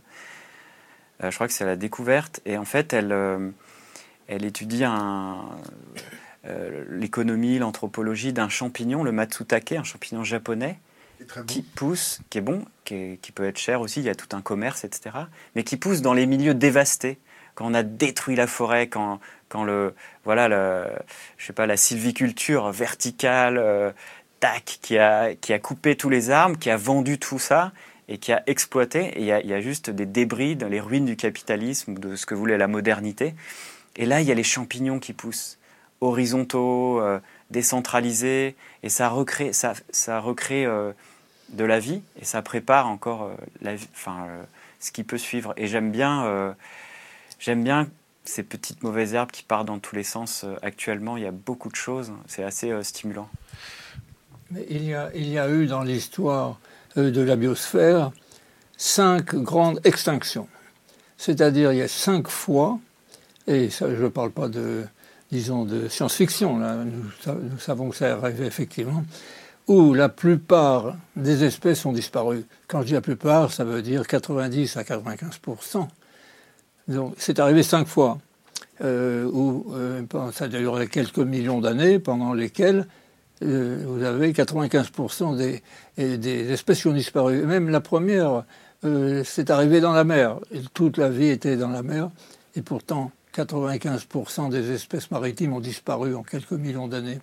Et puis alors, le système s'est montré assez résilient, et euh, après 100 millions ou quelque chose comme ça, eh bien, il y a un nouvel, nouvel ensemble euh, de végétaux, d'animaux, euh, qui constitue une nouvelle biosphère. Et donc, je ne vois pas beaucoup euh, je ne vois pas avec angoisse euh, notre euh, évolution. à l'heure actuelle, nous avons une, une espèce qui est dominante et qui est ce que j'appelle méchante. chaque espèce a subi une évolution où un de ses caractères devenait dominant et finissait par, par, par, le faire disparaître. Je prends un exemple, les éléphants, etc., ont donné des mammouths qui avaient des telles, des telles euh, euh, défenses qu'ils ne pouvaient plus les porter. Ils ont fini par tomber par terre et mourir. Euh, je pense que l'espèce humaine, son caractère principal, c'est la méchanceté. Et cette méchanceté... connerie, hein et, et, la, et, la, méchanceté finira par, par tuer l'humanité comme, le poids des défenses a tué les, mammouths. Et donc, ben, euh, l'humanité aura été une espèce qui a subi une évolution avec un maximum, une, culmination qui est sans doute dans notre siècle. Et puis après ça, il se passera quelque chose d'autre. Et donc, euh, c'est pour ça que j'aime pas le mot catastrophe, parce que il, il, charrie une connotation euh, euh, déplaisante, euh, angoissante. Mais ça, c'est parce que vous avez 92 ans, parce que vous avez eu le temps de vivre. Imaginez-vous prendre connaissance de tous ces faits à nos âges. Pour nous, c'est une catastrophe. Mais c'est pour ça que je pense que je pense aux gens qui ont votre âge et qui veulent réagir, et c'est pour ça que je propose des solutions. Là, on va passer aux questions Internet parce qu'on arrive bientôt à la fin. Euh, alors, à la volée, je vous pose les questions. Vous choisissez d'y répondre, pas d'y répondre. Et puis ensuite, on, arrivera euh, à la fin de notre émission. Alors, question pour Monsieur Blamont. Est-ce que le rapport Midos a eu une quelconque influence sur votre vie dans les années 70 Ses actions? Le rapport Midos sur l'épuisement des ressources? Rapport au Club de Rome? Oui, le rapport de... Euh, Club de Rome. Non absolument aucune. À l'époque, euh, on peut dire que j'étais scientiste. Ce que, je, ce que j'ai dit, ce que je disais à, mes amis, c'est qu'il y avait deux seules choses importantes dans la vie. D'une façon naturellement euh, agressive de parler. Mais euh, ces deux choses, c'était la physique et les Nations Unies. Voilà, les femmes quand même un peu, non, non. Bon, ben ça, c'est pas vraiment très important, c'est la vie quotidienne. Mais on va pas va passer, pas passer la vie à se dévouer à des femmes. On a autre chose. C'est très important, ça ne doit pas être négligé, etc. Mais qu'est-ce qu'on fait? Et donc, physique et Nations Unies, ça veut dire, c'était naturellement une façon très elliptique de m'exprimer. Ça voulait dire d'une part la science et d'autre part la paix. Et donc, pour moi, c'était les deux, je ne veux pas appeler ça des rêves, mais disons, c'était les deux grandes causes. Et donc, à ce moment-là, euh, la notion, disons, de surconsommation euh, ne m'a pas effleuré. Mais parce que ça n'existait pas. La, surconsommation est une affaire du XXIe siècle. Mais rappelez-vous qu'il y avait 2 milliards de gens en 1950 et que maintenant il y en a 7. Et donc c'est ça la différence. Naturellement, aujourd'hui, on ne peut pas se trouver dans l'état d'esprit où on était en 1960 ou quelque chose comme ça, où on ne voyait pas euh, l'explosion euh, de natalité euh, qui a suivi. donc, je pense que notre expérience de jeune ne, peut pas être transcrite aujourd'hui. Aujourd'hui, nous sommes dans une, une, situation où finalement les exponentiels, car il s'agit vraiment d'exponentiels, euh, ont fini par créer une situation qui est incontrôlable. Et d'ailleurs, quand on a... Qu'est-ce que c'est qu'une explosion? C'est une série d'événements exponentiels qui se, se succèdent. et pour devenir véritablement à une fin. Pablo, que pensez-vous des dernières marches pour le climat qui ont eu lieu? Réel début d'une prise de conscience écologique ou pétard mouillé? J'espère, euh, début d'une prise de conscience. Après, on n'est jamais sûr, mais euh, je pense qu'il y a un nouveau public qui a été touché là. Et je pense qu'avec un peu de chance, ça peut faire des exponentielles et boucles de rétroaction. Euh, on l'a vu aussi, il y a un, signal faible, c'était la pétition, là, ça peut paraître anecdotique, mais des... Aurélien Barraud Non, d'élèves de, grandes écoles, euh, l'ENA, Polytechnique, etc., qui, euh, refusent de participer au... qui se font embarquer dans les multinationales et qui refusent de participer, en fait. Donc il y a une sorte de... voilà, même les élites, à un moment, les fils, les jeunes générations des élites politiques et économiques qui refusent maintenant, qui veulent du sens en fait, ils veulent plus euh, juste faire du profit. Voilà, c'est des signaux faibles. Je pense que depuis cet été, il y a une réelle, il y a, un basculement dans l'imaginaire. Il y a eu l'effet euh, Nicolas Hulot qui a fait euh, bon, bah ça fait tomber les masques. Le gouvernement, on peut plus compter dessus. On fait les choses nous-mêmes. Il y a eu l'étude de la planète étuve, il y a eu les, les, canicules, il y a eu cet été, il y a eu un basculement. On a parlé euh, pas mal d'effondrement, etc., dans les médias, dans les grands médias mainstream, en tout cas en, milieu francophone. Euh, voilà, je pense que c'est. Ouais, ça peut, ça peut être un pétard mouillé ça peut ne pas l'être. Question pour Jacques. Jacques, la conquête spatiale est-elle encore possible si l'on doit réduire notre consommation énergétique? Mais naturellement. Euh, euh, l'ensemble des activités spatiales euh, joue un rôle pratiquement nul euh, en, ce qui concerne, disons, son financement, etc., dans l'économie mondiale. je donnerai un, exemple typique. Le budget d'Ariane Espace est un milliard. C'est rien.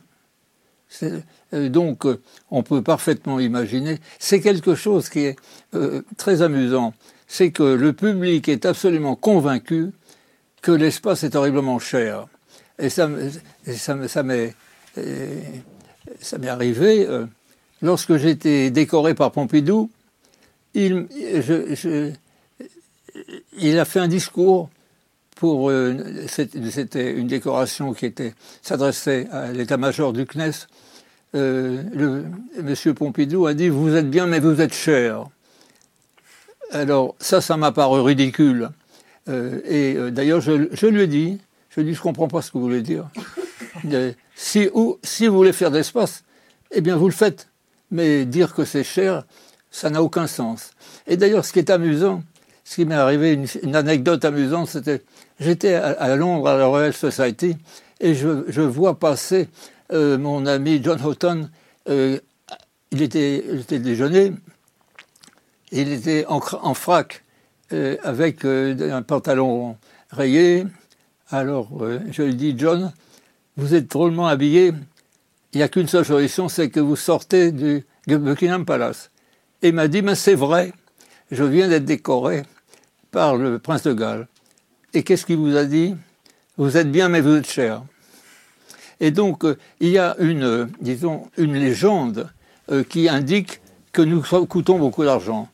En réalité, ce sont des dépenses extrêmement modestes. Naturellement, ça se chiffre par milliards. Le budget de la NASA est de 20 milliards de dollars. On ne peut pas dire que quand vous le comparez aux, milliers, de milliards de dollars euh, des ressources américaines, c'est dans le bruit de fond. Donc là, on arrive à la, fin de notre émission. Euh, euh, on termine toujours par laisser un conseil pour les jeunes générations. On va commencer par Pablo. Ah. Et ensuite, Jacques euh, laissera un, conseil pour les jeunes générations. Ah, j'avais une citation aussi. Attends, c'est le moment peut-être de la mettre. C'était en exergue du bouquin. Alors, je veux bien que tu nous montres la couverture du bouquin à la caméra. Tu l'as. Une autre fin du monde est possible. C'est une citation que j'aime beaucoup de Wilson, qui est un de mes héros, un, biologiste spécialiste des fourmis. C'est lui qui a rendu populaire le terme biodiversité. Et il dit là récemment Aujourd'hui, l'humanité est comme un rêveur ambulant pris entre les fantasmes du sommeil et le chaos du monde réel. Nous avons créé une civilisation Star Wars avec des émotions de l'âge de la pierre, des institutions médiévales et une technologie déifiée. Nous sommes affreusement troublés par le simple fait d'exister et nous représentons un danger pour nous et pour le reste du vivant. Un grand biologiste, il doit avoir 90 ans aussi. Et euh, moi, ça me, fait, ça me fait penser pour les jeunes, euh, pour les jeunes générations il faut, il faut deux choses. C'est aussi ce que dit Joanna Macy, une éco-psychologue américaine. Elle dit qu'il faut de la sagesse et de la compassion. Et moi, ce, qui me manque aujourd'hui, c'est des anciens. C'est vrai que c'était vraiment un, un, plaisir et je suis très impressionné euh, de vous avoir rencontré, Jacques. C'est aux jeunes de chercher des anciens qui vous font grandir, qui vous, qui vous initient à l'âge adulte. Il n'y en a pas beaucoup, mais il y en a encore. Et c'est précieux. Nous, on a eu beaucoup de chance. On a eu Jacques et on a eu Marc Ullmann qui nous ont initiés euh, à être adultes. Euh, tiens, d'ailleurs, Jacques euh, a une, équation sur les fourmis à nous citer. Le, le c'est, oh, j'arrive jamais à me rappeler. Sur les fourmis? Pas vraiment. j'admire beaucoup les spécialistes de fourmis, mais je n'en sais pas. le, théorème, bah, l'équation sur les fourmis, sur les réseaux en fourmis. ça me reviendra. un conseil pour les jeunes générations, Jacques? Être soi-même. Euh, c'est le conseil d'ailleurs de Socrate, il n'y a rien de nouveau là-dedans. Euh, honnête, savoir euh, s'analyser et choisir des buts à, à, son niveau. Mais je pense que, je vous l'ai dit tout à l'heure, avec l'idée de fédération, il y a une manière possible pour la jeunesse de participer à ce que à notre civilisation et qui est tout à fait nouvelle euh, parce qu'aujourd'hui, il y a quelque chose qui s'appelle l'iPhone, il y a le big data, il y a toute une série d'armes euh, qui sont à la disposition de tout le monde. Et donc ces armes, euh, il faut les saisir et ça veut dire vraisemblablement imaginer de nouvelles structures sociales, comme par exemple la fédération. Et c'est pour ça que moi je ne suis pas du tout euh, l'idée qui a été évoquée tout à l'heure, tout ça c'est à faute du capitalisme, etc. Je ne pense pas que ça soit dans le jeu politique habituel et dans les idées politiques habituelles euh, que, euh, la jeunesse puisse trouver aujourd'hui un engagement enthousiasmant. On va, on va rester sur ces, sur ces mots-là. Messieurs, merci. Merci.